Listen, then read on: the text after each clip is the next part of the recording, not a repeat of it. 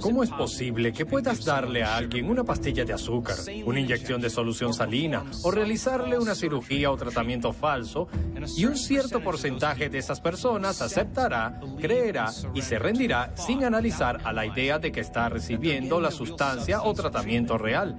Y comenzará a programar su sistema nervioso autónomo para producir la fórmula exacta de productos químicos idénticos a la sustancia que cree que está tomando? ¿Es la sustancia inerte la que lo está curando? ¿O es la capacidad innata del cuerpo para sanar? Soy tu anfitrión, el Dr. Joe Dispensa, y en el episodio anterior profundizamos en la comprensión de la epigenética y en cómo tienes la capacidad de cambiar tu expresión génica. En este episodio descubriremos el poder de la sugestibilidad. Esto te ayudará a comprender que tu sistema nervioso puede ser el mejor farmacéutico de todos.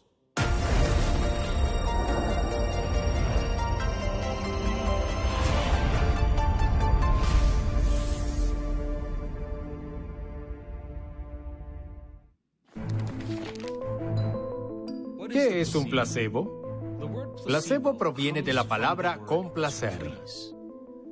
A lo largo de la antigüedad, en el folclore antiguo, ha habido numerosos ejemplos durante miles de años de personas que reportaron cambios significativos en su salud, bien sea que asociaran ese cambio con algún lugar, algún símbolo, alguna aparición o algún ritual. Pero, de alguna manera, hubo un cambio instantáneo en la salud de la persona.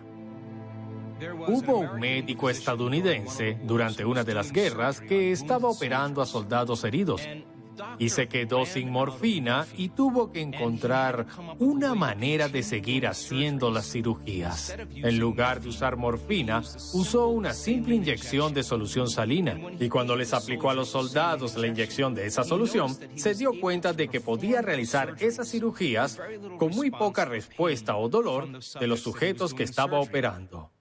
Y esto inició el estudio de los placebos. En la mayoría de los estudios científicos que se realizan con medicamentos hasta el día de hoy, no se realiza ningún experimento de investigación sin un estudio con placebo, doble ciego o triple ciego, en otras palabras, cada medicamento tiene que medirse contra el placebo porque en la mayoría de los estudios científicos hay cambios en la salud de una persona que oscilan entre el 10% del tiempo y el 100% del tiempo cuando se le administra un placebo. Y el sujeto no sabe si está recibiendo la sustancia real o si está recibiendo el placebo. De hecho, en estudios triple ciego, los médicos o investigadores no saben quién recibe el placebo y quién recibe la sustancia real. Entonces, la mayoría de los estudios siempre considera que la mente es un elemento importante en cómo afecta el cuerpo de la persona. Entonces, ¿qué hace efectivo a los placebos? Piénsalo. ¿Tienes dolor? Tienes un síntoma. Alguien te da una pastilla. La tomas y en el lapso de una hora comienzas a notar un cambio en tus niveles de dolor.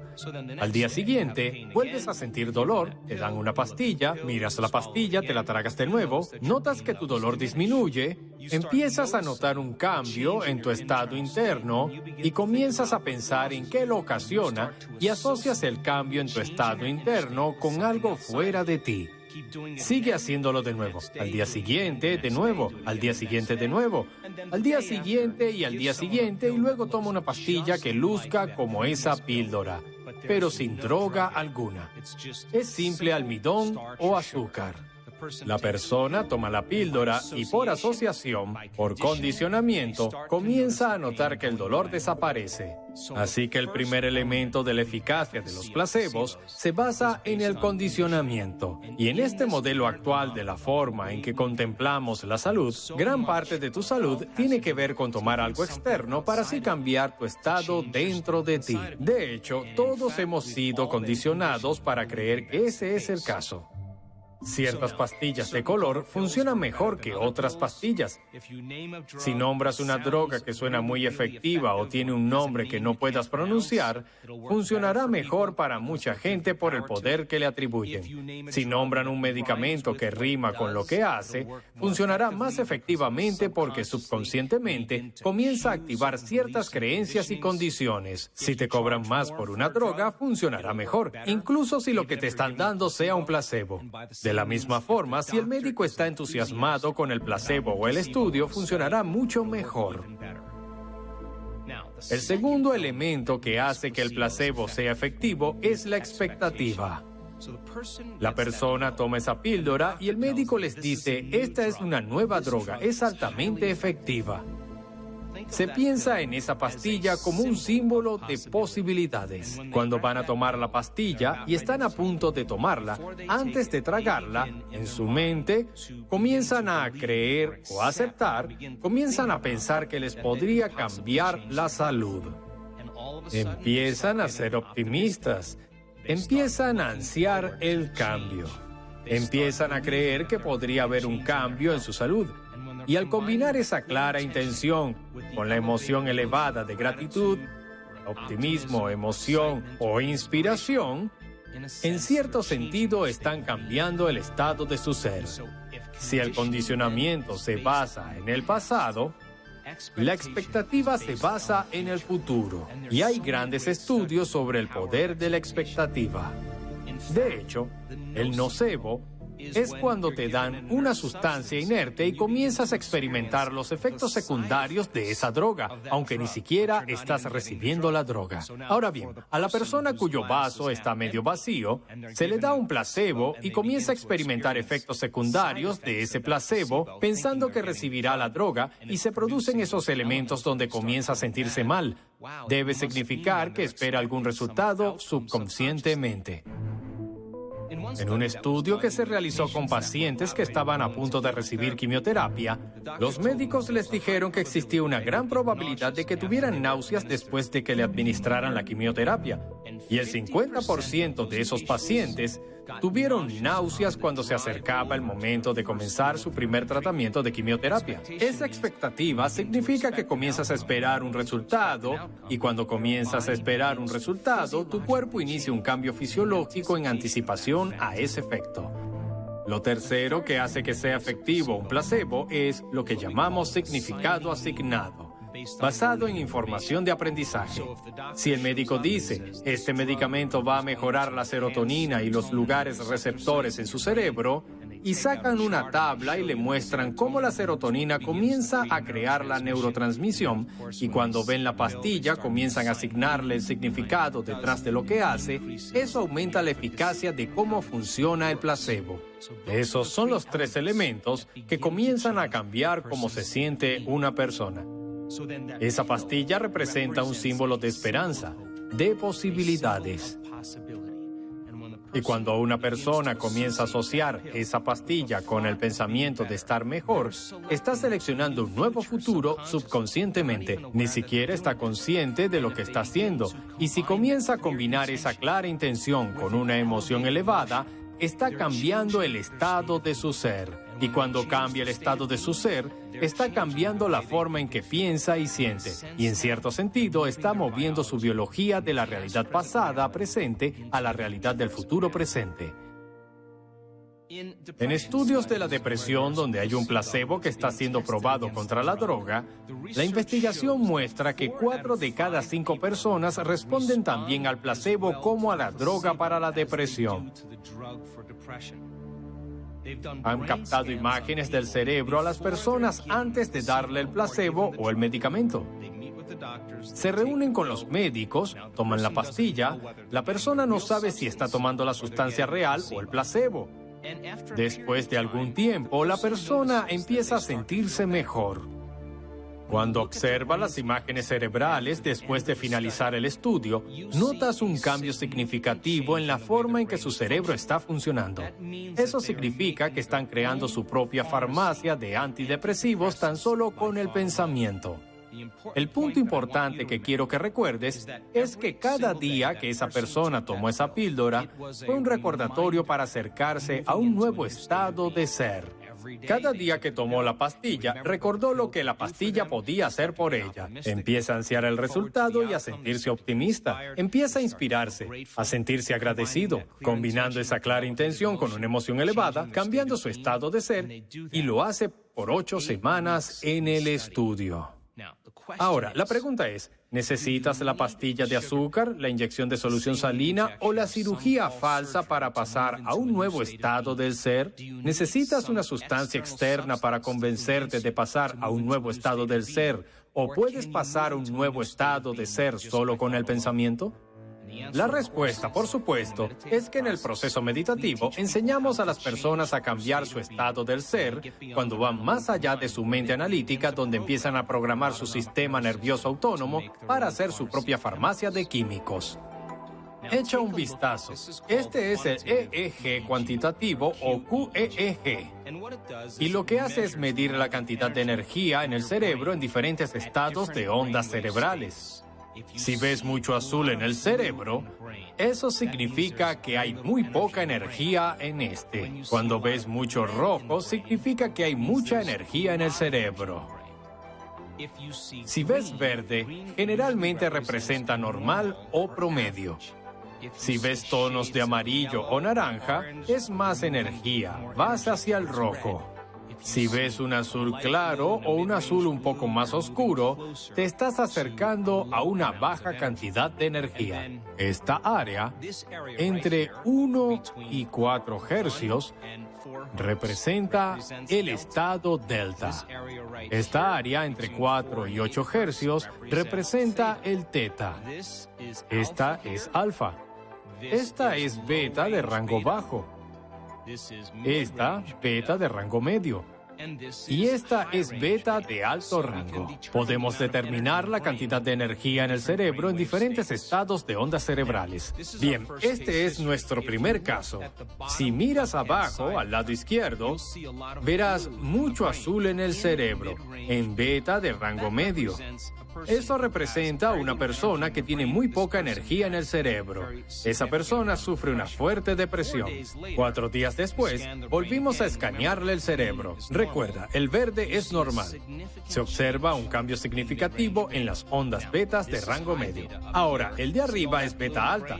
¿Ves ese azul en el cerebro? Echa un vistazo tres días después. ¿Ves todo ese verde? Representa el cambio en el cerebro con solo el pensamiento. En otras palabras, no solo está en su mente, está en su cerebro. Aquí está un segundo caso de estudio, el mismo patrón exacto. Mucho azul en beta de rango medio. Eso representa a otra persona con depresión. Ve la medición subsiguiente, el lado derecho. ¿Ves todo ese verde? Eso representa lo normal. Ahora bien, vamos a beta alto. Mira todo ese azul en el cerebro. La persona no tiene energía en el cerebro. Tres días después de meditar, dos veces al día, podemos observar el cambio. Todo el verde representa el cambio en el cerebro solo con el pensamiento, al pasar a un nuevo estado del ser. No necesitamos una sustancia externa para lograrlo, lo hicieron tan solo con el pensamiento. Han habido numerosos estudios de dolor que me han llamado la atención. Estudios dentales en los que las personas recibieron el placebo y dijeron que les dieron un fuerte narcótico para el dolor. Y casi el 50% de las personas que recibieron el placebo no tuvieron ningún dolor durante el procedimiento. Lo que hicieron fue encontrar una sustancia que bloqueara los receptores de morfina y lo que encontraron fue que al inyectar esa sustancia, el dolor de todas las personas regresó, lo que significa que estaban creando su propia farmacia de morfina, su propia farmacia de analgésicos, tan solo con el pensamiento. Hay un estudio del mal de Parkinson que me pareció fascinante. El mal de Parkinson es una deficiencia de dopamina en el cerebro. Y cuando no hay suficiente dopamina en este, las neuronas motoras superiores no se comunican bien entre ellas, causando temblores involuntarios o parálisis hepástica en el cuerpo. En el estudio de placebo le dijeron a los sujetos que el placebo era un medicamento muy fuerte, que curaría su mal de Parkinson y sus síntomas. Cuando le suministraron la sustancia, los síntomas de más del 50% de las personas desaparecieron. Y un investigador dijo, bueno, si ya no tiene temblores, ¿es posible que su cuerpo esté generando su propia dopamina? Ahora, hicieron un pequeño estudio en el que inyectaron un tinte radioactivo en su torrente sanguíneo que compite con los sitios receptores de la dopamina. Piensa ahora en los receptores en tu cerebro como puestos de estacionamiento. Si la persona que recibió el placebo estaba creando su propia dopamina, la dopamina entraría primero en el puesto de aparcamiento y cuando inyectaran el tinte radioactivo, no habría espacio para el tinte. Cuando captaron la imagen del cerebro, no se vería ningún elemento radioactivo en ninguna de las áreas donde se absorbe la dopamina. Y si no hicieran su propia dopamina cuando inyectaron el tinte radioactivo, entonces la dopamina no entraría en los espacios de aparcamiento y entraría en el tinte radioactivo. Y así sabríamos que no están creando su propia dopamina. Lo que encontraron fue que esas personas estaban generando 200 veces la cantidad de dopamina tan solo con su pensamiento. Pero hay una salvedad en esta historia. Y es que cuando esas personas volvieron a sus vidas y se sentaron en la misma silla, jugaron ajedrez con sus amigos, vieron las mismas personas, fueron a los mismos lugares, hicieron lo mismo, todas sus condiciones regresaron. En otras palabras, cuando volvieron a sus vidas, era su ambiente externo el que estaba controlando la forma en la que se sentían y la forma en que pensaban. En cierto sentido, regresaron al antiguo yo. Ahora, si el ambiente es tan fuerte que influye en los sentimientos y pensamientos de las personas, su estado del ser, para hacerlos volver al antiguo yo, ¿No sería buena idea meditar todos los días para cambiar el estado del ser e ir más allá del entorno? Y si el estudio de depresión tomó ocho semanas para que muchos cambiaran su estado del ser solo con el pensamiento y terminaron sanando su depresión, ¿Crees que sería una buena idea que tú todos los días cambiaras tu estado del ser durante ocho semanas antes de empezar a ver cambios? Es importante entender esto, porque algunas personas lo hacen una o dos veces y esperan que ocurra un cambio con solo uno o dos intentos. ¿Y por qué no funciona? Porque la persona se levanta después de su meditación sintiéndose de la misma forma que cuando empezó. Y si se levanta de la meditación sintiéndose de la misma manera, de cierta forma no ocurrió nada neurológicamente, no ocurrió nada neuroquímicamente, nada hormonalmente, nada genéticamente y nada energéticamente. Sigue siendo la misma persona. Lo segundo es que algunas personas pasan a un nuevo estado del ser se sienten muy bien y luego abren los ojos, regresan a su vida y vuelven a su antiguo yo. Es como desayunar una comida orgánica y luego pasar el resto del día consumiendo comida chatarra. La importancia del placebo es que quizás tomará algunos intentos. Puede llevar algo de tiempo, cada día, cambiar tu estado del ser para que vayas más allá de tu entorno. Puede llevarte algo de tiempo cambiar tu biología. ¿Cómo puedes pasar a un nuevo estado del ser y cambiar tu cuerpo solo con el pensamiento? Bueno, piensen esto. Como un predicador en el sur de los Estados Unidos puede pasar a un estado de éxtasis religioso y beber estricnina o veneno sin tener efectos biológicos? ¿O un encantador de serpientes entrar a un estado mental alterado, ser mordido por una serpiente venenosa y nunca ver coagular su sangre? O las tribus del Pacífico Sur de Estados Unidos, que pasan a un estado de trance y atraviesan un sendero de carbones ardientes sin quemarse los pies. En cada uno de esos casos, cada individuo tomó una decisión con una intención tan firme que la amplitud de esa energía hizo que el cuerpo respondiera a una nueva mente que la decisión que tomó en ese momento cambió su biología en ese segundo y en ese instante fue inmune a las condiciones en su entorno. Y en cierto sentido, es la energía la que comenzó a afectar su biología y cambió su estado de ser. Ahora, para cambiar alguna condición de salud o condición en tu vida, tendrás que tomar una decisión con una intención tan firme que la energía de esa decisión será mayor que el cableado de programas en tu cerebro y el acondicionamiento emocional en tu cuerpo, y tu cuerpo literalmente deberá responder a una mente nueva. La elección que tomas en ese momento se convierte en un recuerdo o una experiencia que nunca olvidarás, y cuanto más fuerte sea la emoción que sientes, más atención le prestarás a la decisión y en cierto sentido estarás moviendo tu cuerpo del pasado hacia el futuro. ¿Cómo hace la mayoría de las personas para tomar la decisión de cambiar? Están sentados en el sofá, tienen su computadora, tienen su teléfono inteligente, tienen el televisor de pantalla plana por aquí y dicen, veamos, creo que mañana cambiaré. Ahora, el cuerpo se da cuenta de que no está obteniendo nueva información. Entonces, sabe que no hablas en serio, que no cambiaste tu estado del ser y nada cambiará. Pero piensa en una época en que te visualizaste arrinconado y no tuviste más elección que cambiar y dijiste, ahora sí, no importa cómo me siento, cuerpo, no importa qué pase en mi vida o lo que piense la gente. Ambiente, no me importa cuánto tiempo tome. Tiempo, lo voy a hacer. Y cuando tomas ese tipo de decisión y se te erizan los vellos de la espalda, es una nueva señal que está llegando al cuerpo y en cierto sentido el cuerpo está obteniendo una nueva información y responde a una nueva mente. Es ese tipo de señal energética la que el cuerpo obtiene cuando comienza a seleccionar e instruir nuevos genes y los nuevos genes crean proteínas y las proteínas son responsables de la estructura y la función del cuerpo. Y la expresión de proteínas es la expresión de la vida. Para que puedas pasar tu cuerpo del pasado al presente, tendrás que cambiar tu energía. Y puedo decirte, tras hacer esto durante tantos años, que ahora sé que nadie cambia hasta que cambie su energía. Y cuando cambia su energía, cambia su vida. Entonces, ¿cómo debemos pensar para influir en nuestro cuerpo? Es muy simple, solo acepta. Cree y ríndete a los pensamientos que son iguales a tu estado emocional.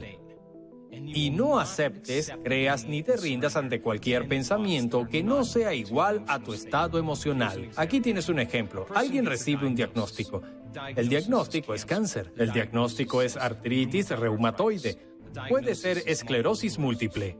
En el momento en que esa persona obtiene el diagnóstico, en el momento en que recibe la noticia y como la anuncia el médico, es entendible que suceda algún tipo de cambio interno. Siente una emoción como el miedo, siente una emoción como el dolor, siente una emoción como el sufrimiento y siente ese cambio en su estado interno. Recuerda ese momento cuando el médico se lo dijo. El cerebro toma una instantánea y eso se convierte en un recuerdo a largo plazo.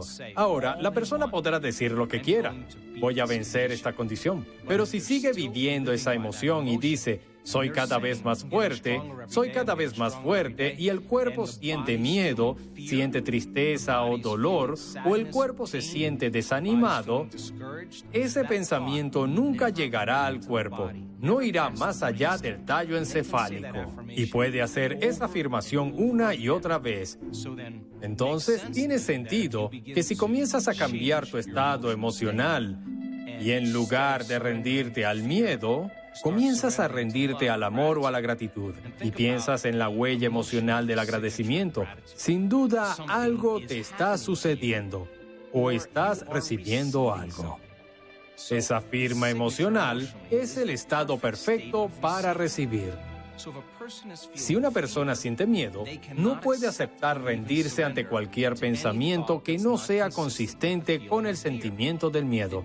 Nunca llegará a su cuerpo que cambie el estado de miedo al de gratitud y haga que esa persona abra su corazón y a pesar de las noticias comenzará a cambiar su estado interno. Si está en un estado de gratitud y de recepción, aceptará, creerá y se rendirá a los pensamientos iguales a ese estado emocional y comenzará a programar el sistema nervioso autónomo en un destino completamente nuevo. Aquí tengo un ejemplo. Una mujer vino a una de nuestras sesiones de seguimiento un fin de semana y tenía programada una cirugía y había sufrido un accidente automovilístico y nunca había podido escapar del dolor debilitante. Y el dolor creó emociones de frustración, ira y tristeza. Se sentía muy limitada y víctima de su condición. Entonces programó la cirugía para el jueves después del evento. Ahora, en ese evento, ella tenía que entender que debía cambiar esas emociones por gratitud y al abrir su corazón y sentir gratitud a pesar de su pasado, a pesar de su dolor, a pesar de lo que podría suceder en el futuro, se centró en el momento presente y abrió su corazón. Cuando comenzó a hacerlo, comenzó a notar un gran cambio en la forma que procesaba la información. En ese momento, sintió un cambio significativo y un calor que le descendía por la columna vertebral y para cuando había terminado la meditación no tenía ningún dolor en el cuerpo. Bien, cuando llegó al evento, no podía ni sentarse en la silla. Tenía espasmos muy extremos, pero cambiar su estado emocional y pasar a un nuevo estado de ser fue la fórmula correcta que comenzó a programar su sistema nervioso autónomo para comenzar su curación. Si le preguntas quién la curó, dirá, no fui yo, fue una inteligencia superior. Yo solo me quité del camino. Y ella pasó de un estado del ser a otro estado del ser. Y al igual que en esos estudios de placebo, de repente los síntomas comenzaron a cambiar y su cuerpo comenzó a responder a una nueva mente. Ahora que te mostré el efecto placebo y cómo funciona, ¿cómo usarás ese conocimiento para cambiar tu cuerpo? ¿Es posible que tu mente pueda comenzar a producir efectos similares en tu vida al igual que en tu cuerpo? Para responder a esta pregunta, tendremos que aprender cómo la mente y la materia están íntimamente relacionadas. En el próximo episodio exploraremos el extraño mundo de la física cuántica. Cuando comprendes que cada pensamiento produce una frecuencia y esa energía comienza a condicionar un espacio objetivo, ¿es posible que puedas crear la vida de tus sueños? Soy el Dr. Joe Dispensa, tu anfitrión en Require, y espero verte en el próximo episodio cuando iremos más allá del ordinario hacia lo extraordinario.